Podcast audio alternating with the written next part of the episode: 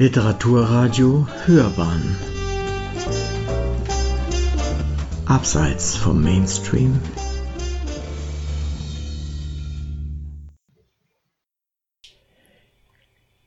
Die größte Sammlung neuer Kindergedichte. Seit fünf Jahren wächst sie im Blog der Zeitschrift Das Gedicht. Eine Rezension von Uwe Michael Gutschan. Alles beginnt mit der Erkenntnis, dass Kinder immer weniger Gedichte hören und erleben. Dabei ist es nicht so, dass sie Gedichte nicht wollen. Bei meinen Lesungen und Workshops in Grundschulen habe ich jedes Mal erlebt, welches Staunen, welche Begeisterung der spielerische Umgang mit Sprache auslösen kann und wie faszinierend die Erfahrung ist, was in der Sprache alles sagbar und vorstellbar ist. Wenn Kinder diese Erfahrung nicht mehr machen, verlieren sie jede Möglichkeit, sich zu artikulieren, außer in Form simpler Benennungen und gewohnheitsmäßig wiedergekäuter Sprachhülsen. Irgendwann 2014 diskutierte ich mit Anton G. Leitner aus Wessling dieses Problem. Leitner ist ein ebenso leidenschaftlicher Kämpfer für die Lyrik wie ich, und das nicht nur mit seiner jährlich erscheinenden Zeitschrift Das Gedicht, sondern auch mit seinem vielfältigen Lyrikblog und allerlei anderen literarischen Aktivitäten. Wir waren uns sehr schnell einig, wer als Kind keine Gedichte kennenlernt, wird sich im Jugend- und Erwachsenenalter niemals freiwillig für Gedichte interessieren. Und so kam Leitner auf die Idee, in seinem Blog auch für Kinderlyrik Platz zu schaffen. Es sollte eine monatliche Rubrik für Kindergedichte geben. Im März 2015 war es dann soweit. Der erste Beitrag ging online. Ich hatte von der Witwe des 2008 viel zu früh verstorbenen Dichters Peter Maywald noch unveröffentlichte Gedichte bekommen, um sie im Blog zu präsentieren.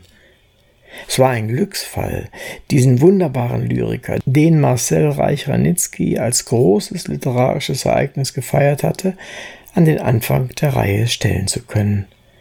Denn der Blog sollte ja eine moderne Entdeckungsreise durch die Kinderlyrik der Gegenwart werden. Später kamen übrigens noch posthume Gedichte von Jürgen Spohn dazu, alles andere stammt von lebenden Dichtern und Dichterinnen. Inzwischen sind über 60 Beiträge erschienen. An jedem Zehnten eines Monats stelle ich einen weiteren Autor, eine weitere Autorin mit Kindergedichten vor, die oft für diese Veröffentlichung eigens geschrieben oder doch zumindest dezidiert für den Blog ausgewählt wurden. Jeder Beitrag besteht aus minimal fünf und maximal acht Texten sowie einer Vita, in der die meisten Dichter auch schreiben, wieso sie Gedichte und speziell Gedichte für Kinder schreiben. Manchmal wird so ein Beitrag noch durch ein Audio- oder Videoelement ergänzt, vor allem bei solchen Autoren, die zweisprachig schreiben, wie zum Beispiel der fränkische Mundartdichter Fitzgerald Kuss aus Nürnberg oder die Schweizer Autorinnen Angelika Overath und Leta Semadeni aus dem Engadin, die in Deutsch und Wallander, einer Sonderform des Rätoromanischen, dichten. Das ist ein Erlebnis für Kinder, die fremdklingende Sprache zu hören und dann in der vertrauteren Deutschfassung gleich oder ähnlich Klänge zwischen den Sprachen auszumachen. Im März 2020 konnte die Kinderlyrikreihe bereits ihr fünfjähriges Jubiläum feiern. Über 350 Gedichte ließen sich da schon im Blog nachlesen. Damit ist sie die wohl größte Kindergedichtsammlung von Gegenwartsdichtern und Dichterinnen, die es weltweit gibt. Einmal, während der Fußball-WM 2018, entstanden auch für die zweimonatige Dauer der Spiele zwei Folgen nur mit Fußballgedichten. Solche Themenausgaben wird es in Zukunft noch öfter geben. Gerade wurde die Blogreihe übrigens beim diesjährigen Josef Guggenmoos Preis für Kinderlyrik besonders lobend erwähnt. und eine Auswahl von 100 Gedichten aus der Reihe gibt es gedruckt bei DTV Junior in der Anthologie Sieben Ziegen fliegen durch die Nacht mit wunderbaren Illustrationen von Sabine Kranz. Hier zwei Gedichte. Friedrich Ani, das macht Spaß. Ich sitz im Gras, das macht Spaß. Um die Ecke kriecht eine Schnecke. Ich schau ihr zu, da kommt eine Kuh und latscht über die Schnecke. Sie sinkt ins Gras, das macht Spaß. Sie hat jetzt eine grüne Decke. Und ein weiteres von Jan Konewke, Missionar in Afrika. Missionar in Afrika stolperte mit Helm und Haar vor zwei faule Krokodile, die sich in der Pampe sielten, grimmig Missionar anschielten. Sprach das erste Krokodil. Langsam wird's mir echt zu viel. Ewig Missionars zerreißen, die sich doof ins Wasser schmeißen. Nichts als Gottesmannskelette.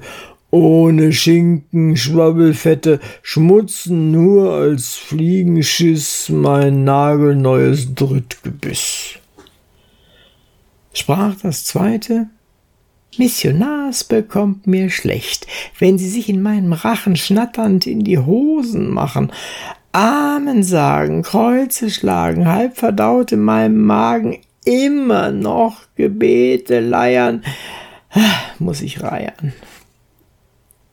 Krokodile sagten nichts mehr, Krokodile machten nichts mehr, konnte Missionar entlaufen und sich Haar und Hirn zerraufen, warum er in Afrika selbst Krokodilen zu fade war. Sie hörten die größte Sammlung neuer Kindergedichte. Seit fünf Jahren wächst sie im Blog der Zeitschrift Das Gedicht eine Rezension von Uwe Michael Gutschan. Es las Uwe Kulnig.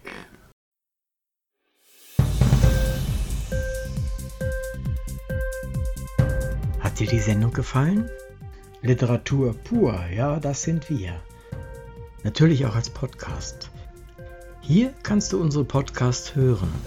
Anchor, Spotify, Apple Podcast, iTunes, Google Podcasts radio.de und viele andere mehr.